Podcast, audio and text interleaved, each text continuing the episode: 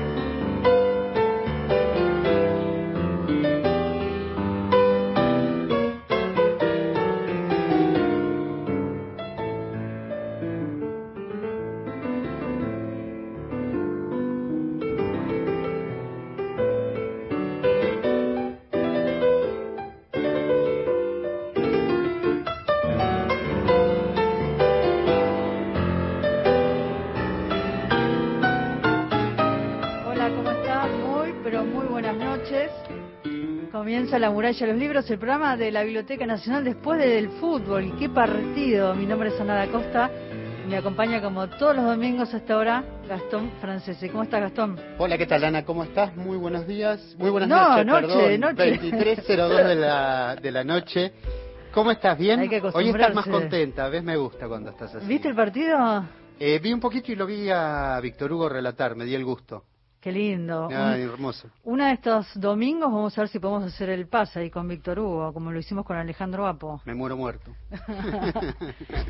Qué emoción, qué lindo.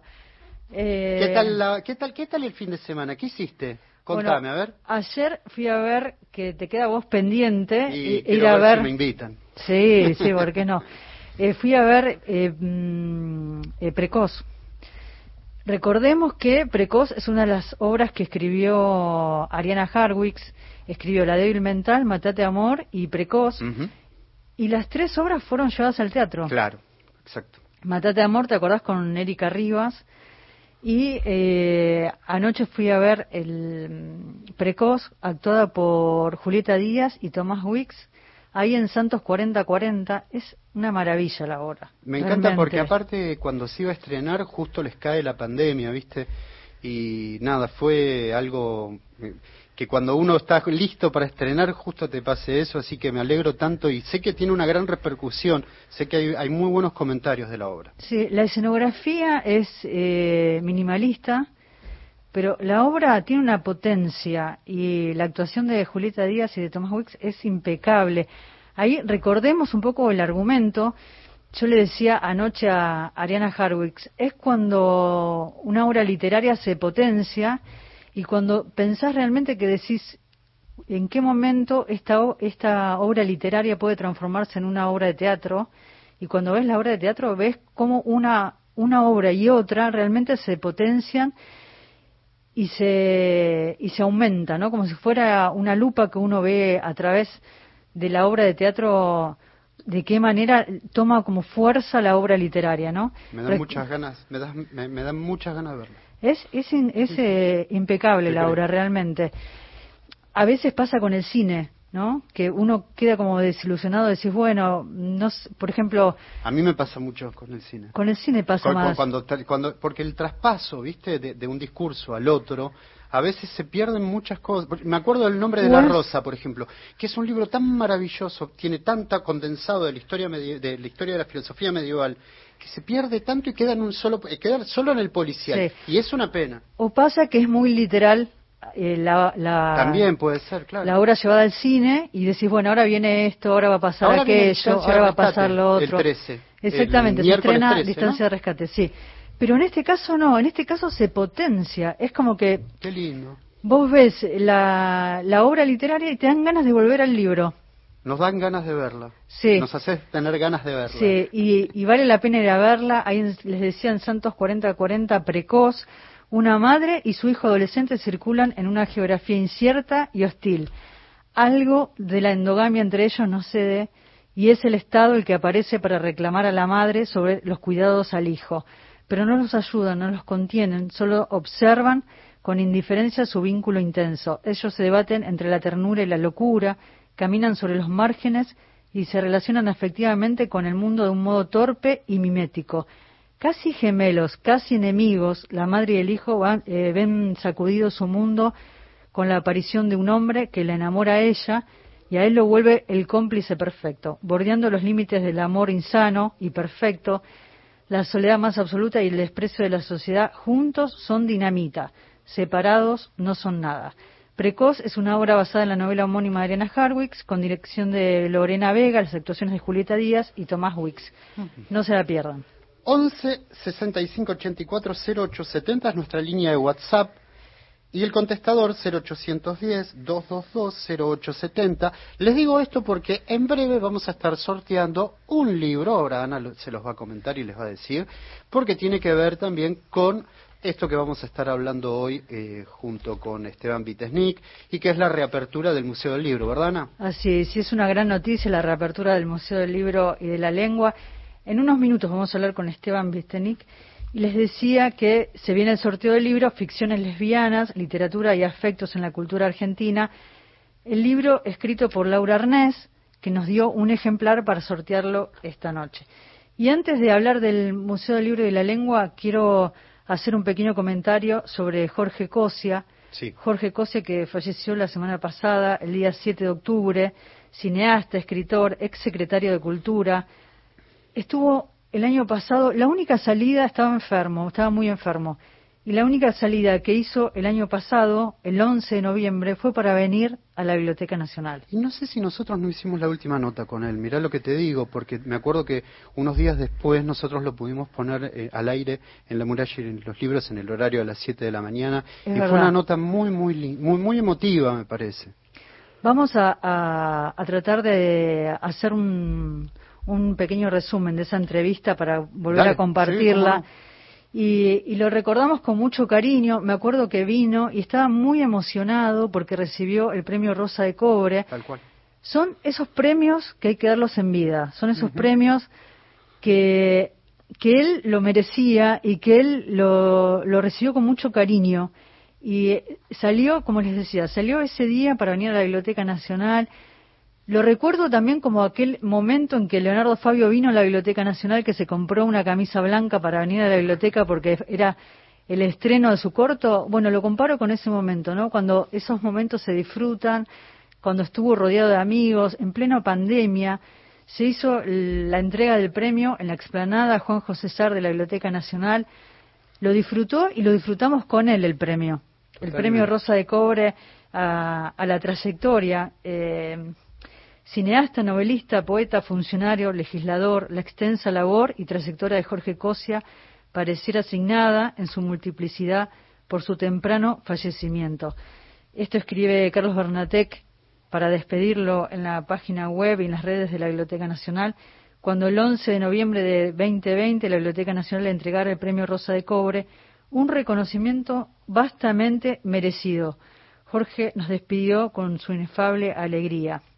En la distancia de los protocolos nos contagió esa felicidad reunir a los amigos y a todos los que de un modo elocuente le acercamos nuestro agradecimiento. Quedará en la memoria colectiva su obra, siempre inacabada. Ese día llevó muchísimos libros y los repartió entre todos sus amigos, toda su obra. Me acuerdo. Siempre creciente, me regaló, había llevado ese día un frasco de una edición que hizo eh, una editorial de Rosario con poemas uno abría el frasco y iba sacando ahí diferentes poemas. Me regaló ese frasco con sus poemas. Quedará en la memoria colectiva su obra siempre inacabada, siempre creciente, su tarea de constructor cultural en cada ámbito a que fuese destinado y el aplauso que aquella tarde debe haberse llevado en la memoria, como nos llevamos todos esa tarde, ese aplauso. También el, hermano de nuestro productor, de Cristian eh, Fabián Blanco, que lo acompañó hasta el último día. Así que todos aquellos que lo recuerdan, lo quieren y lo van a tener en su memoria como su obra, Un fuerte abrazo desde la muralla de los libros. Va nuestro homenaje y antes de hablar con Esteban Vitesnik, hola la muralla, los escucho siempre, siempre, siempre por la página de Radio Nacional.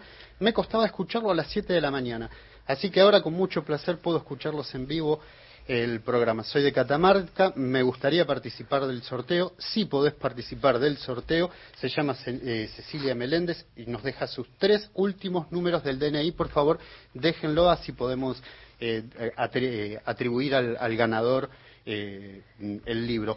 11 65 84 08 70, el WhatsApp, contestador 0810 222 0870 y llamen, que hace mucho que no nos llaman. Sí, ¿Vos qué decís, que ganamos o perdimos oyentes con este horario? Hemos perdido. Pero está buenísimo. ¿Perdimos? El horario me encanta. Bueno, ahora, hay que estirarlo. Hay que Yo quiero ver si recuperamos, si recuperamos y nos llaman y nos escriben. Quiero saber si están ahí del otro lado, si nos están acompañando en este horario. Saludamos a Cristian Blanco en la coordinación de aire, producción general del programa, Víctor Pugliese en la operación técnica. Y ahora sí, vamos a hablar con Esteban Vitesnik. Se reabren las puertas del museo. Diez años cumplió el museo. Hola Esteban, muy, pero muy buenas noches. ¿Cómo estás? Ana y Gastón te saludan. Hola, ¿qué tal? ¿Cómo están? Muchas gracias por la invitación a Ana, a Gastón. Hola Esteban desde mi casa. Después de haber visto el partido, qué partidazo. Sí, sí, sí, lo, lo, lo, en realidad lo vi en la casa de un amigo que vive acá a dos cuadras, lo vimos juntos y lo disfrutamos, sí, sí, incluso comentamos como que era uno de los grandes partidos de, de la selección de Scaloni, de, Así los, es. de los últimos tiempos, de que Scaloni viene, viene, obviamente ya tiene su pergamino que es la Copa América, y, hoy, y el partido de hoy, digamos, digo, fue un gran partido, me parece. Sí, se va afianzando. Eh, hablabas de la, dijiste la palabra alegría y fue una alegría también compartir los 10 años del Museo del Libro de la Lengua, eh, un gran encuentro.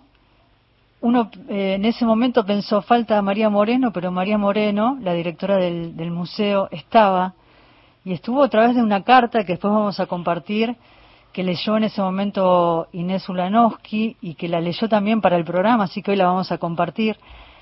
Eh, y decía, fue lindo, eh, fue una alegría encontrarse con las puertas abiertas del museo, con todo lo que implica reabrir las puertas, con este nuevo horario de lunes a viernes de 14 a 19, y también hacer un raconto, ¿no? Una memoria, la memoria viva del museo que hiciste en esa, en esa tarde, porque es pensar también en ese recorrido y en la historia del Museo del Libro de la Lengua, que abrió sus puertas en aquel entonces con María eh, Pía López como directora del museo. Sí, sí, sí, digo, eh, es como, es, un poco cuando se cumple, eh, si bien el museo no tiene una historia muy muy joven o muy reciente, como intenté decir esa tarde, eh, también la, el cumpleaños de un número redondo invita un poco a reflexionar o a hacer balances, como cualquiera cuando hace, cuando llega ¿no? a los 50 años, a los 40, a los 30.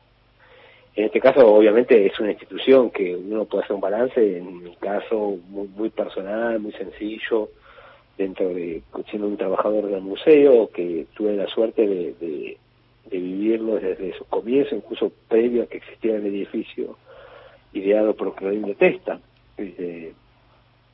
Eh, sin embargo, me parece que no, hay que escaparle a eso, ¿no? a la historia de la institución. Me parece que, es importante reflexionar sobre las instituciones. Creo que ese es uno de los grandes legados del ex exdirector de la Biblioteca Nacional, que lamentablemente ya no está con nosotros, Horacio González. Como bien siempre se dice, que reflexiona sobre las instituciones. Entonces, en mi caso, como empleado, me parece que es un ejercicio bonito siempre hacerlo y reflexionar sobre, en este caso, lo que me toca a mí, que es el Museo Libre de la Lengua. Y con respecto a eso, digo, es lo, lo, que dije, más o menos lo que intento siempre decir. Me parece que es una historia muy reciente, pero por otro lado, una historia que, que a pesar de, lo, de la poca historia que tiene entre eh, signos de comillas de historia, digo, eh, que ha tenido muchos vaivenes el museo y ha, pasado ya por tres direcciones con una no dirección en el medio en el sentido de que de que no tuvo durante el gobierno el gobierno durante el gobierno de, decir de, Mauricio Macri y la gestión de Alberto Mangano se, se sacó la dirección. Pero después, bueno, tuvo dos momentos, tiene, tuvo un momento riquísimo, que fue el momento fundador de María Pía López, y ahora está el momento de María Moreno, que todavía está todo por hacerse para mí. Digamos, nos agarró en el medio de la pandemia y todo lo que ya conocemos, digamos, con los aislamientos y todo eso, que todavía no le permitieron a María Moreno desplegar todos sus saberes sobre el museo. pero Y a su vez, bueno, todo el problema que ya sabemos también de, de la problemática de la salud de María, que creo que en poco tiempo se restablecerá y podrá, digamos, llevar a cabo todas sus ideas. Pero en definitiva sí, es, un momento de alegría y, y, para mí es un momento de reflexión, digamos, digo, llegar a 10 años invita a reflexionar sobre lo que, sobre las cosas que, así como trabajador simplemente, digamos, que uno fue haciendo, nada más. Estamos hablando con Esteban Vitesnik. Esteban, te saludo formalmente. Buenas noches. ¿Qué tal, Gastón? ¿Cómo estás? Me gustaría, em, porque a mí me gustaría compartir con los oyentes cómo fue que llegó esta dirección y en qué estado estaba el Museo del Libro y de la Lengua, porque yo me acuerdo que la primera entrevista que hacemos con María Moreno nos cuenta el estado calamitoso de, desmantelamiento, para decirlo de alguna manera. ¿Es así? contanos vos cómo fue tu experiencia, porque vos estuviste, y podemos dar fe con Ana, que vos viste que, cómo fue lo que sucedió en esos tiempos. Eh, ¿Te referís a la gestión de... De Mangel, sí, de Alberto Mangel, sí. Ah, ok, ok. No, sí, sí, sí, digamos, fue fue para nosotros un momento muy triste del museo y como siempre intento transmitirlo, ya sea en algunos textos privados o como lo dije el, otro día en el aniversario, digamos, digo, eh, digamos, fueron cuatro años donde el museo, para mí, con la gestión que termina con María Pía López a cargo del museo, tenía todo como para seguir, digamos, la vara estaba como para seguir levantándola, ¿no? Digamos, me parecía que estaba todo dado como para seguir subiendo escalones. Y, ese fue el problema, que se, decidió, digamos, digo, empezar a, decir que el museo no servía, digamos, éramos 14 trabajadores, de esos 14 trabajadores se despidieron a 7, después se reincorporaron a muchos, obviamente, pero en el museo quedamos 4 o 5 trabajando, se decidió después también, digamos, sacarle todo el material, digamos, digo, provisto por el museo o equipado para el museo, porque en, ese momento había dos muestras permanentes, ¿no? Que también se desmantelaron. Teníamos dos muestras permanentes, una dedicada al libro y otra a la lengua, que eso también se levantó. Que insisto, no, yo no, no, cuestionaría ahí las decisiones de un director que decide levantar una muestra. Total, total. Digamos, cuestiono siempre la idea, digamos, digo, de ideas superadoras. Digo, si vos decís levantar una muestra permanente para después dejar el, espacio vacío y lo veo mal. Si vos me decís, bueno, vamos a hacer una muestra permanente, esta que está, vamos a superarla, digo, digo, aguanta esta muestra, eh, eh, desarrollemos la muestra nueva, permanente, que tenés en tu cabeza, y que si es mucho mejor, la seguimos adelante, pero digo, no, no me arrasé con todo. Digo, por eso yo expongo siempre esa idea. Digamos, es levantar una muestra para después inaugurar un centro de literatura infantil o juvenil de Islam Kifki con un banner Digo, por, ahí digo dónde está el problema. El problema, digamos, digo, si tenías una muestra, insisto, con los pros y los lo que vos quieras, digamos, y todos los cuestionamientos que me puede hacer una autoridad como Alberto Mangel, perfecto. Pero digo, no me levanté para después que quede como un garage. Digamos, digo, esa es mi idea, digo, yo, yo ahí, combato, combato ahí, digamos, digo, ahí, te saco cuando está pone de punta. Sí, porque uno, uno piensa en el recorrido que venía haciendo el, el museo, y esto se lo cuento a los oyentes que tal vez no participaron de alguna de las actividades, algunos tal vez sí, otros no, pero el, latido que tenía el Museo del Libro de la Lengua era de, un, de una constante actividad, presentaciones de libros, jornadas, encuentros, muestras, estas muestras permanentes que hablaba Esteban y otras y otras no, pensadas en una actividad donde tanto se hacían actividades con colegios que iban a visitar y a recorrer el Museo del Libro de la Lengua, como otras actividades que la gente iba y participaba con las presentaciones y demás, a un museo que se fue desmantelando, no solamente con las muestras, sino que cerró sus puertas con, con esta eh, eh, actitud de los 14 trabajadores que estaban y que se les despidieron y después parte de ese personal fue a trabajar luego a la, a la Biblioteca Nacional. Mm. Entonces uno piensa, ¿no? En, en estas, eh, en estas situaciones que fueron pasando y que el museo dejó de latir Y el cariño que, ponían los chicos cada vez que iban a hacer una muestra. Yo me acuerdo verlos que estaban armando, pero con claro, uno, uno, uno, piensa también en el detrás de escena y son los trabajadores de la biblioteca que muchas veces con muy pocos recursos o con pocas eh, herramientas se han hecho grandes exposiciones en el Museo del Libro y que retoman, vuelve a tener latido el Museo del Libro de la Lengua con la gestión de María Moreno, que apenas comienza y arranca con la kermés del día después, al otro día comienza el tema de la pandemia y se cierran las puertas nuevamente. Por eso digo, eh, uno tiene que, tomar con gran alegría esta reapertura del Museo del Libro de la Lengua y esta reversión, una vez más, de esta muestra de la Kermés del día después, que viene dedicada a las luchas feministas con un altar, ¿no, Esteban? Sí, ahora, digamos, con, esta reapertura, digamos, de esta muestra que ya, digamos, el tiempo y, el contexto hizo que, por ahí, digamos, se prolongue demasiado, por no que se prolongue, pero por otro eh, es una muestra que se hizo así muy rápidamente, como, como un signo de María de mostrar algo cuando asumió su cargo como directora, porque eso también hay que decirlo, digo, era una muestra como que ella quería enseguida, digamos, digo, como, es María, con toda su energía, todo, enseguida mostrar algo. Fue un signo de la eh, época también, ¿no? Porque estaba la, la, ley de claro, aborto.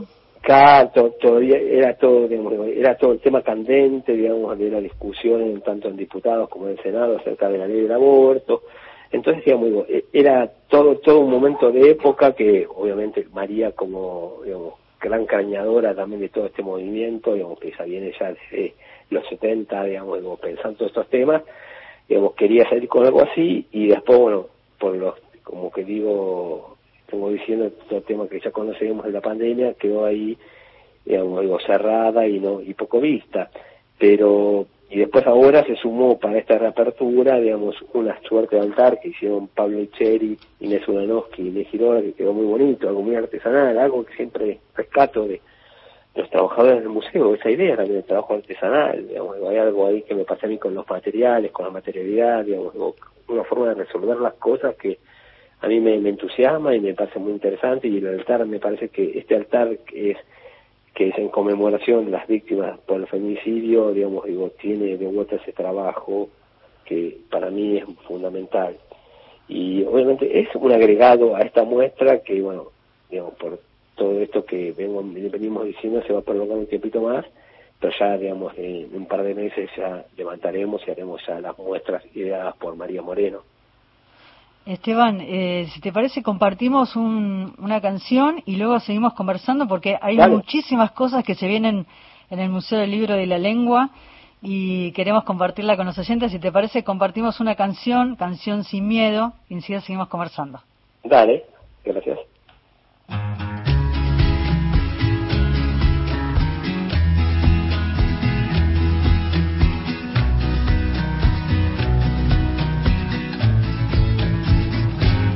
Tiemble el Estado, los cielos, las calles,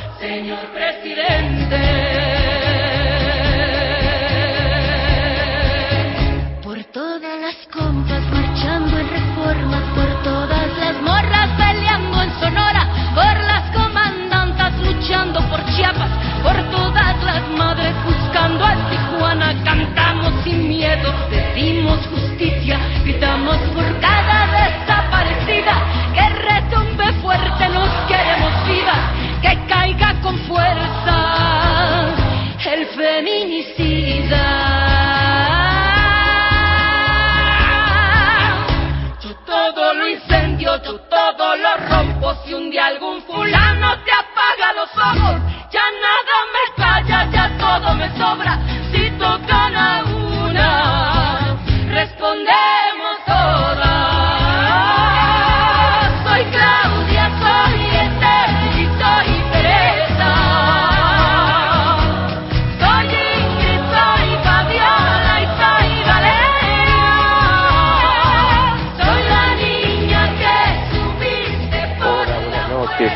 Roberto de Pilar, el guardavidas del lago del Rocío, ¿se acuerdan que ustedes lo googlearon?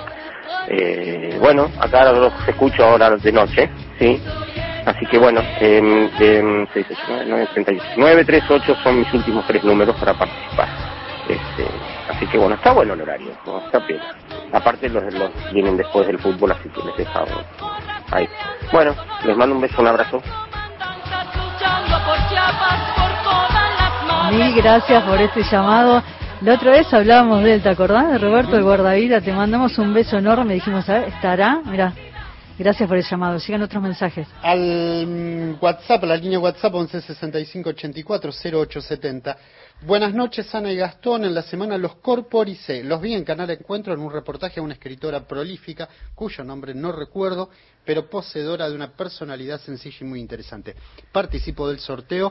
Mi DNI es eh, 143. El libro Mundo Atómico me va a llegar por correo argentino. Sí, eh, Enrique, Sí. va a llegarte, así que quédate tranquilo. Y uno más tengo también por acá. Juana Ferrari. Oh, eh, mm, excelente noche, queridos amigos. Gracias por estar en casa. Bienvenidos. Pato de eh, Ciudad Autónoma de Buenos Aires, ahora en Chubut. El DNI 003 para participar como todos los domingos. Bueno, sigan escribiendo y llamando. ¿A qué líneas, eh, Gastón? El contestador 0810-222-0870. Tienen 30 segundos. Nos dejan sus últimos tres números del DNI para participar. ¿De qué libro, Ana?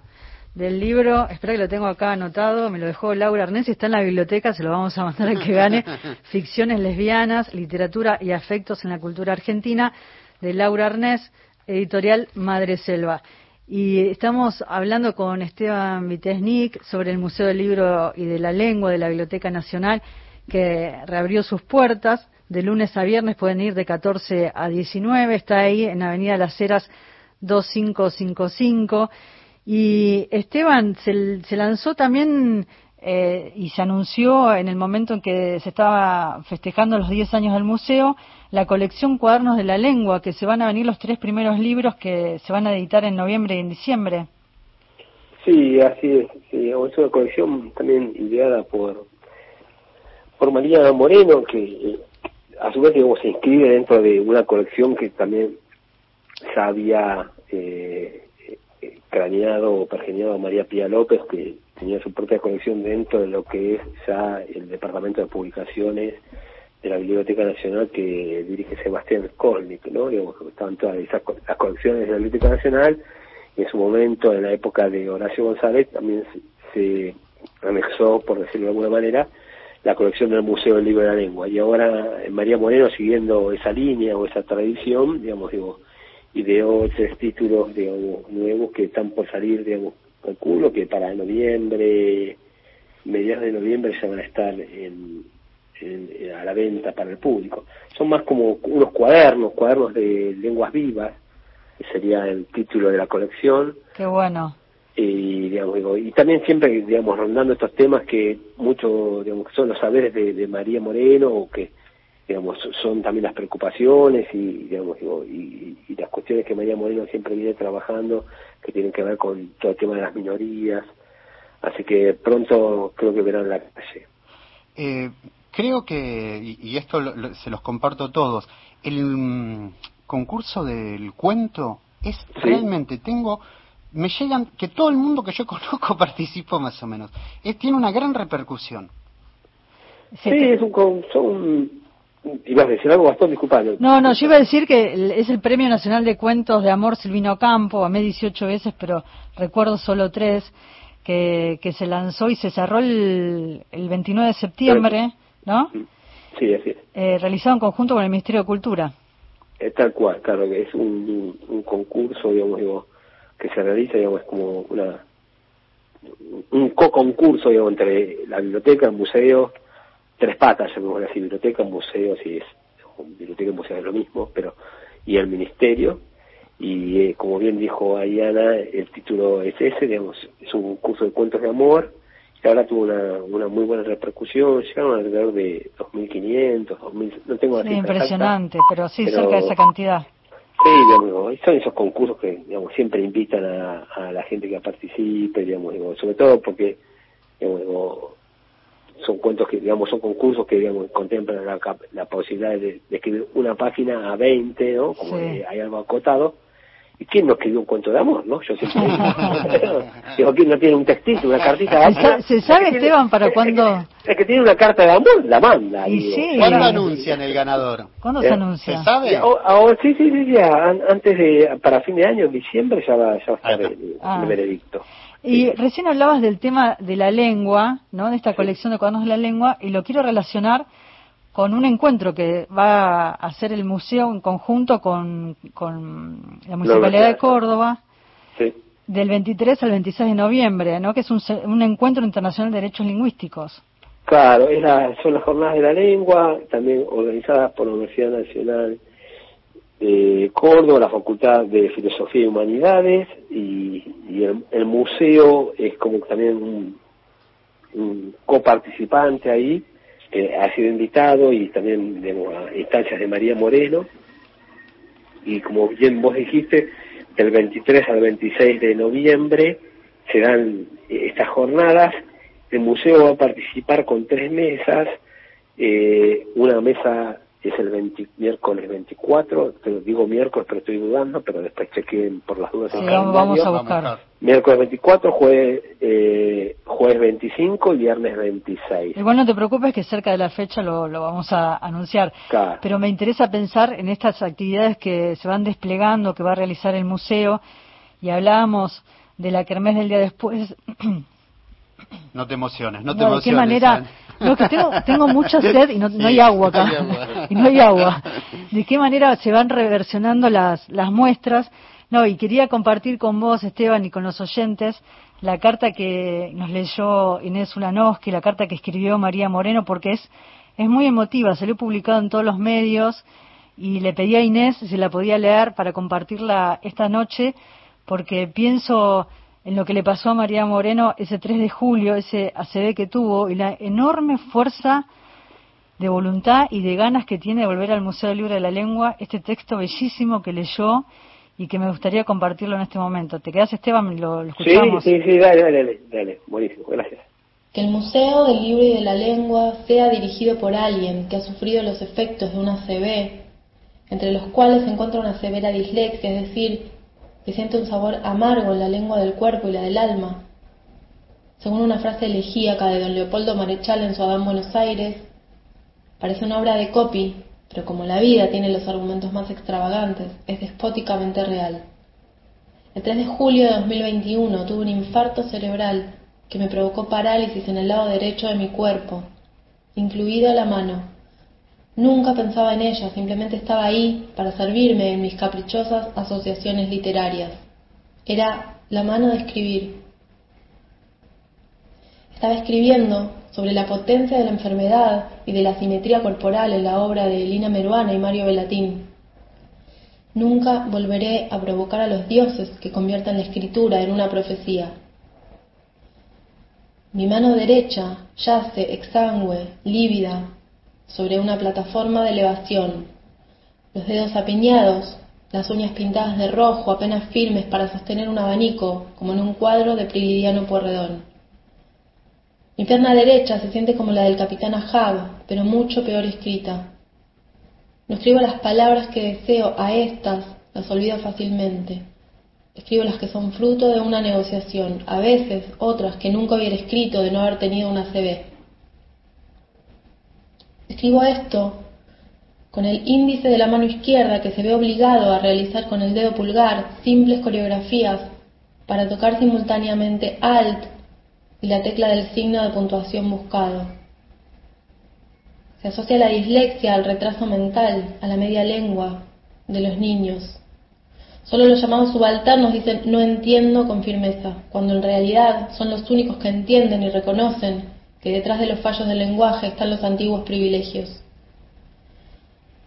El neurólogo y escritor Oliver Sacks mostró la existencia del inconsciente al observar en los accidentados neurológicos una imaginación que excedía las estrategias de la enfermedad al servicio del impulso reparador y, por supuesto, al soporte material del cerebro humano. En El hombre que confundió a su mujer con un sombrero, un antropólogo en Marte y Veo una voz, Sachs registra unos despertares que evocan la prodigalidad creativa de un Leonardo. Un músico que no puede diferenciar entre su esposa y una gorra, pero que es genial, una escultora que no percibe sus manos y es un éxito, un sordomudo, orador y lingüista. En cierta ocasión escuchó unas carcajadas convulsivas que provenían de la sala de afásicos del hospital donde trabajaba. Al entrar, descubrió que la reacción se estaba produciendo ante el discurso del presidente. Sachs no dice cuál, aunque se puede sospechar que se trata de Ronald Reagan. Según el diagnóstico médico, ciertos afásicos no pueden comprender el significado de las palabras y sí, con peculiar precisión, la expresión que las acompaña, es decir, la teatralidad. Su conclusión es que a un afásico no se le puede mentir. Una mujer, Emily D., ocupante también del pabellón de afasia, sufría una enfermedad diferente, la agnosia, que le hacía comprender el sentido de las palabras, pero no sus cualidades expresivas. Esta mujer determinó que el discurso del presidente no era buena prosa, es decir, desaprobó su retórica. ¿Deberían los afásicos postularse como analistas políticos? Yo también tuve mis musas, la de la disartría. He renunciado a mis excesos barrocos y a mis enumeraciones caóticas rococó.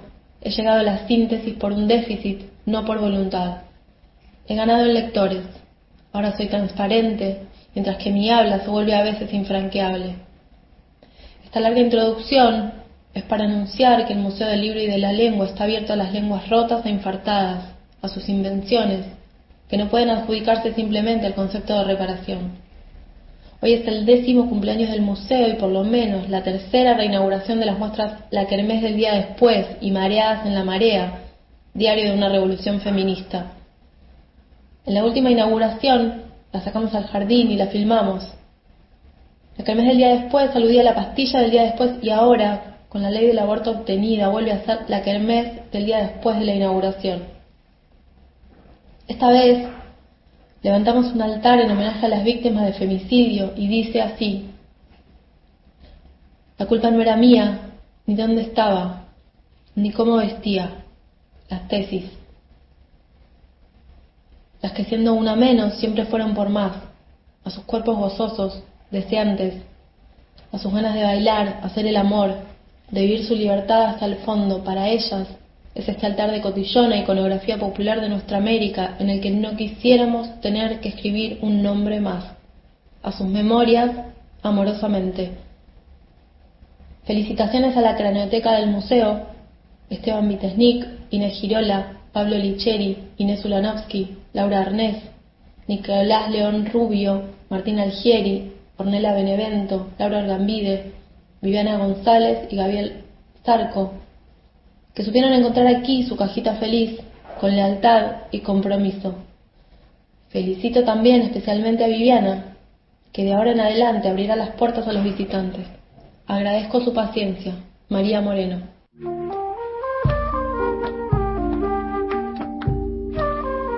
Compartíamos la carta que escribió María Moreno. Uno se pone a pensar en lo que habrá costado las horas, el tiempo, en escribir esta bellísima carta, leída esta noche por Inés Ulanowski, que es parte del Museo del Libro de la Lengua.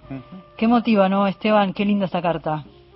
Sí, sí, eh, cuando eh, incluso con todo el tema del festejo, ¿no? De los 10 años del museo, eh, lo veníamos pensando con, con María Moreno, y ya estaba entusiasmada cuando, incluso antes del, del problema de, de salud, y, y el festejo iba a ser otro tipo de festejo. Y después, cuando sucedió el tema de la CB, ahí dudamos, ¿no? bueno, y a- al final la idea de vuelta la que no- no- no- nos puso en guía o en camino fue María. Fue digamos. María, fue el motor para, para festejar. dijo, "Che, hagan algo, hagan algo, y, y más con la, con la carta que nos envió, medio como que nos imputaba, porque en realidad eh, eh, el ánimo, en realidad queríamos hacer algo, pero habíamos dicho, bueno, vamos a posponerlo para cuando María esté mejor, digamos, la idea era esa nuestra, no, no, no es que no queríamos festejar, porque la efeméride siempre estuvo presente en nosotros. El tema es que no, queríamos hacer algo, en este caso, sin la directora, y que es María. Vos sabés, Pero ella nos incitó a hacer revuelta. Sí. Vos sabés, Esteban, y, y Ana lo sabe porque en la época de la pandemia a mí me tocaba editar sus aguafuertes. Lo que Sí. me he reído. Y, y aparte li- lo lindo que era, yo realmente extraño eso, porque era, Sí. era un proceso de aprendizaje a medida que uno también, porque era el diálogo con ella, No, y porque era tan aparte gracioso. no, no tan- sabía grabar WhatsApp. No. Me acuerdo cuando empezó la pandemia, entonces le enseñé. Le enseñé a grabar el WhatsApp y ahí empezaron los audios para poder editar las, sus Tal aguas cual. fuertes que están en el canal de YouTube del Museo del Libro de la Lengua. Es una, una gran eh, motivadora Sí, total. de, de equipos, una gran escritora, una enorme periodista. lucidez que tiene de relacionar una gran todo, cronista. sí, total. Y, Sí, y uno, y uno siente que aprende todo el tiempo, ¿no? Al lado de, de María.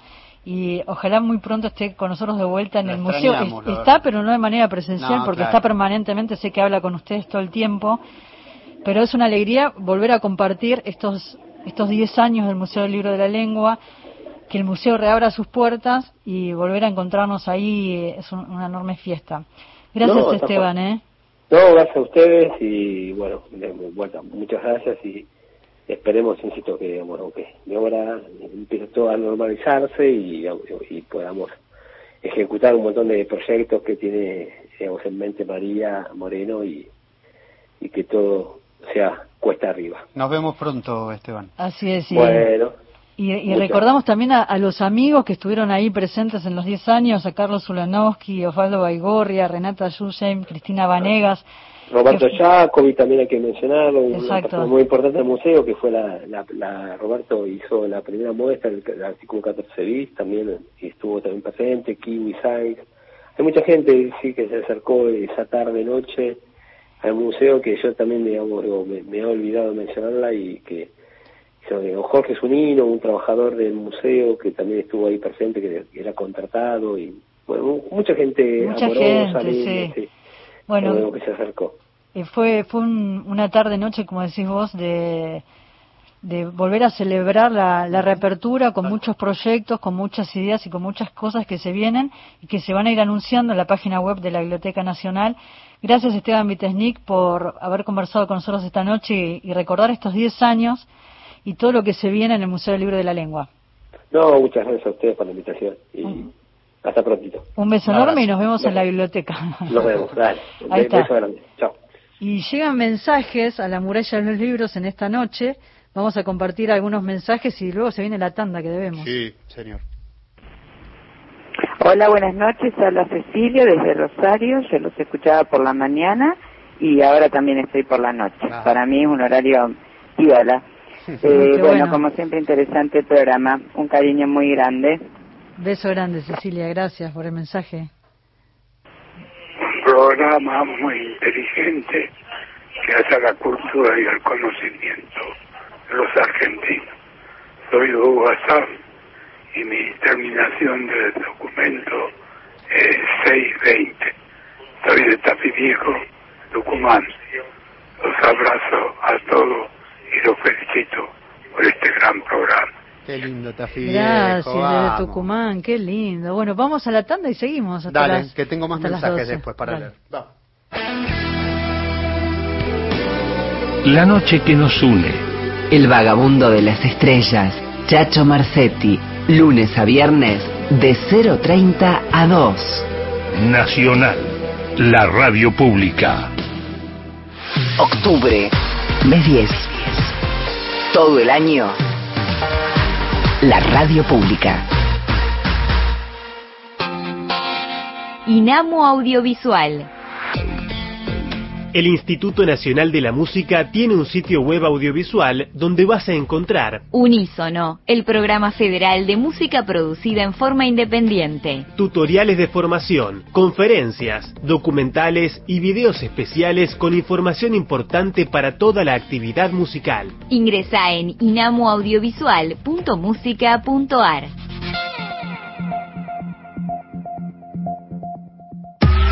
Lo que llega. Historias fragmentadas. Conrado Geiger.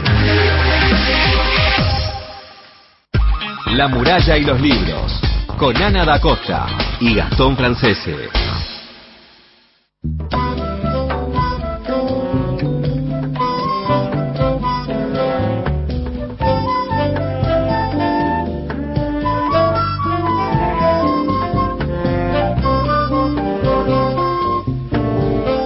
Nota que los oyentes que estaban a la mañana se quedan los domingos un poco más, ¿no? Después del fútbol, nos escuchan. Así que gracias a todos los que se comunican. Y también llegan mensajes al WhatsApp. Siempre atenta a la muralla y los libros en el horario que sea. Cristina desde Ramos Esa, Mejía, un beso Cristina, muy, muy grande. grande.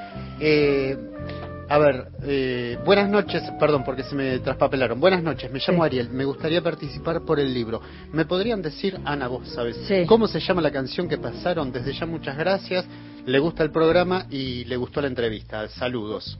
Se llama Canción sin Miedo, de Vivir Quintana. Y después vamos, en- encontré otra canción que a a Cristian le gustó mucho, que la vamos a compartir. Si te parece, vamos a la poesía y después la, dale, la escuchamos. Dale, dale, la tengo poesía, un mensajito más Sí, antes. a ver. ¿Qué muestra de valentía la de la carta de María Moreno? Poder contar desde la enfermedad y sanadora a la vez. Buen programa a todos. Sí, Nos saluda fuerte. eh, ah, A ver. desde Bahía, Livia. Livia, un beso grande, Livia. Sí, muy fuerte. Sí, por eso yo digo, a veces uno piensa mecánicamente, ¿no? Eh, se pone a escribir y usa la mano derecha, usa la mano izquierda involuntariamente y no, no, no está pensando en el acto de escribir.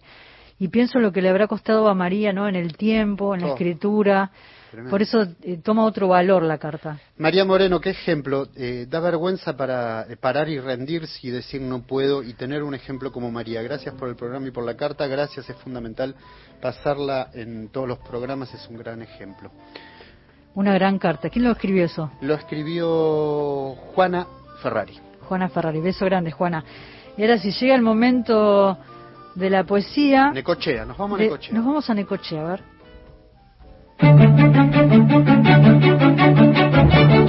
Alfonsina Storni. Siempre estás como ausente de la tarde. Raúl González Muñoz. Llora, llora, Lutabú. Enrique Banks. Alexandra Yo Pizarro. no sé nada.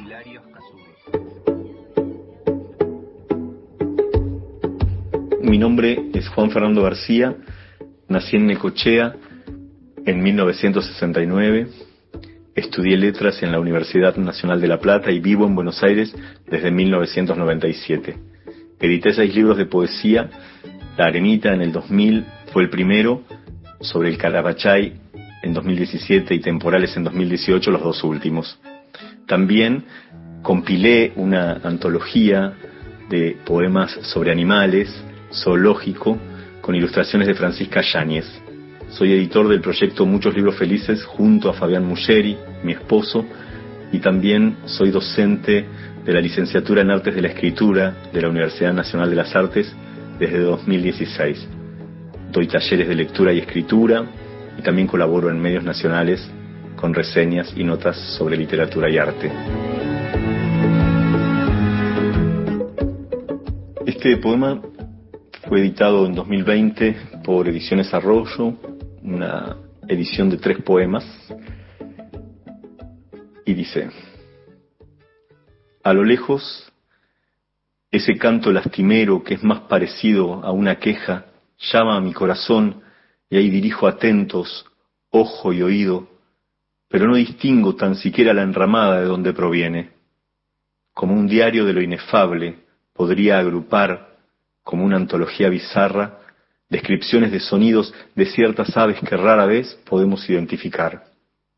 Mágica tarea la del ornitólogo que paso a paso cautelosamente registra llamadas, cantos y alarmas y sabe qué hermosa y fina línea separa lo que alegra el corazón de lo que lo inquieta.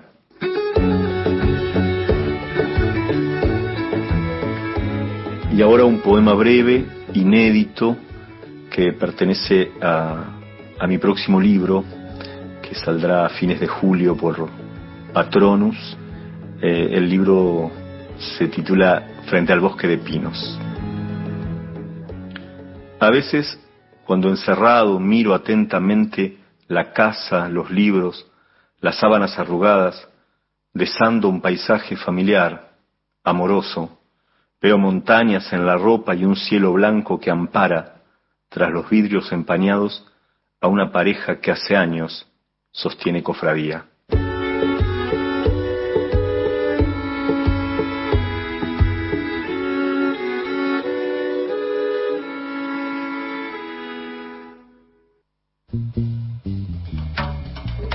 estaba Juanfe García. Juan Fernando García, que contábamos, nació en Necochea y es escritor y gestor cultural, publicó entre otros libros La Arenita, Todo, Ramos Generales, Morón, sobre el Carapachay, que salió por Leviatán en 2017, y su reciente lanzamiento Frente al Bosque de Pinos, editado por Patronus. Nos escribe Martín Rothschild y nos pregunta si conocemos Denme sus ojos, un cuento de Sainalaret. No, la verdad no lo tengo. Eh, llega otro mensaje que dice que linda la carta de María Moreno, Paola de Chacarita, y nos pueden seguir escribiendo o mandando mensajes a qué teléfono, Gastón. 11 65 84 08 70 es nuestra línea de WhatsApp. Y el contestador, 30 segundos, 0810 222 0870. Recuerden que participan hoy por ficciones lesbianas, ¿verdad? Sí, Literatura y Afectos en la Cultura Argentina de Laura Arnés, que nos, nos dio este libro para sortearlo esta noche. Y si te parece, vamos a la música, después a las últimas noticias de la Biblia. Vamos, Vamos. con la cumbia feminazi de René Gust. Vamos.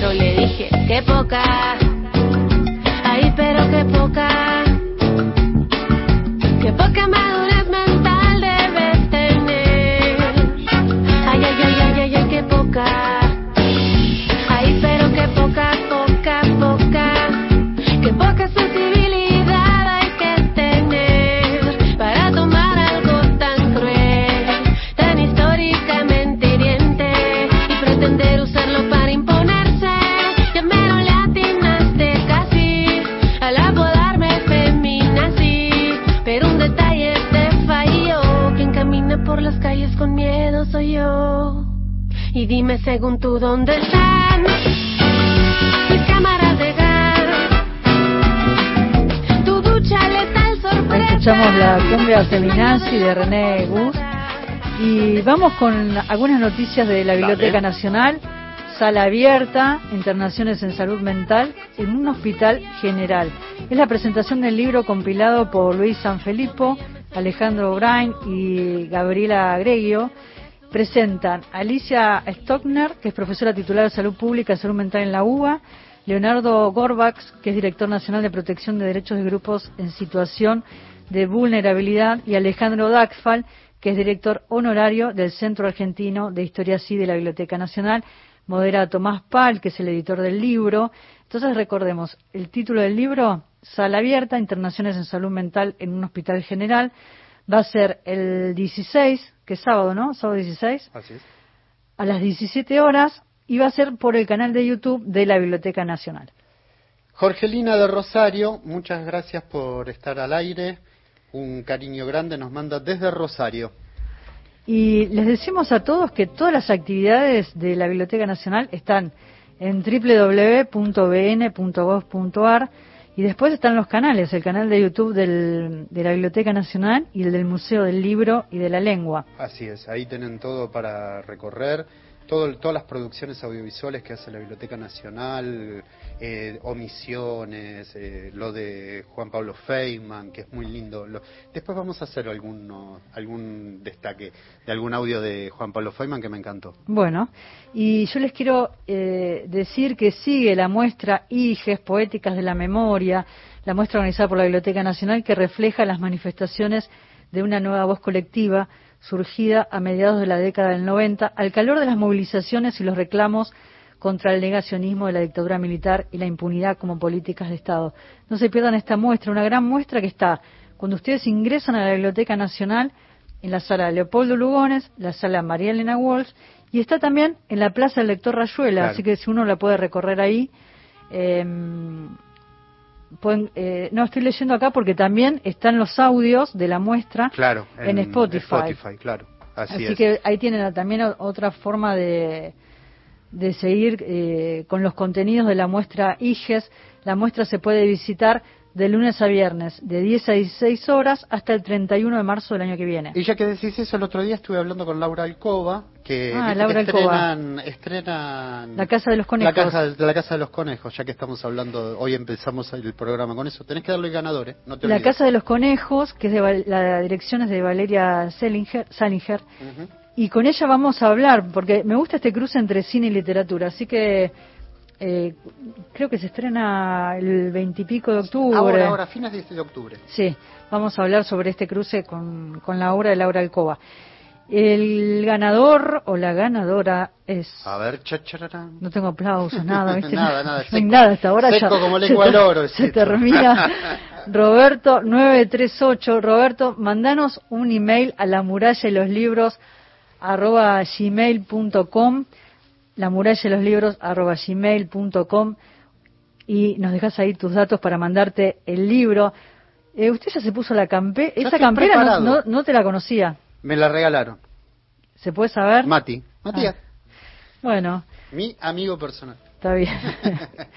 que fue el cumpleaños. Bueno, muy lindo, te queda linda la campera. ¿Viste qué bien que estoy? ¿Ya, ya te vas? Yo estoy preparado siempre para cualquier cosa. Pero espera que toda- no, pará, hagamos toda la madrugada, dale, ahí está. Hacemos, Hacemos- solo, hacemos- solo con los libros.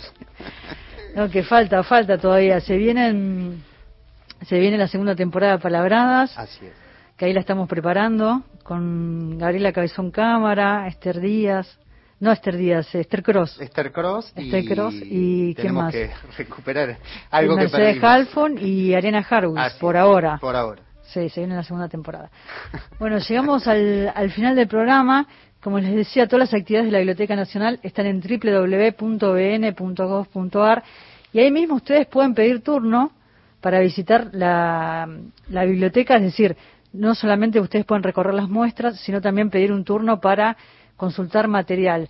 Escriben, eh, pueden escribir previamente, está el formulario en la página web para pedir el turno, se van a ir ampliando los horarios y se van a ir ampliando la cantidad de turnos a medida que pasen las semanas y se vaya modificando el tema de, de Se los está aforos, se está todo, normalizando. Y si quieren, pueden, lo que pueden hacer para anticiparse es mandar un mail con el material que van a consultar en sala, si ya lo saben, eso sí se puede hacer. Y se Y gana mucho tiempo. Sí, y ahí mismo lo hacen desde la página web, está el formulario, ahí dice cómo completar, no solamente con los datos personales, sino también el material que, que necesitan. ¿A dónde vas ahora? ¿Te vas de.? Ahora me voy a mi de casa. Nah, dale, ¿a dónde vas? Me voy a mi casa, domingo ah, a la pensé noche. que nos ibas a llevar a tomar algo dónde? a Cristian y a mí. ¿Viste lo que es la avenida Corrientes? Tremenda, la Tremendo. cantidad de gente, Se acabó la teatro. pandemia. Llegamos al final del programa. Muchísimas gracias por la compañía. Víctor Pugliese en la, en la operación técnica del programa. Cristian Blanco en la coordinación y producción del programa. Gastón Francese que ya se, se va con la campera. Chau, chis. Que tengan muy buena semana. A seguir cuidándonos, ¿eh? mejor. Así nos cuidamos todos. Chao, hasta el domingo. Bonita la mujer debe ser, callada se mira y se toca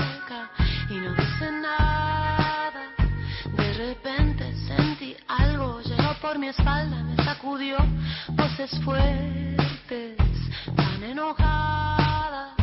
Pañuelo en mano para nombrar a cada mujer desaparecida, a cada mueca sola.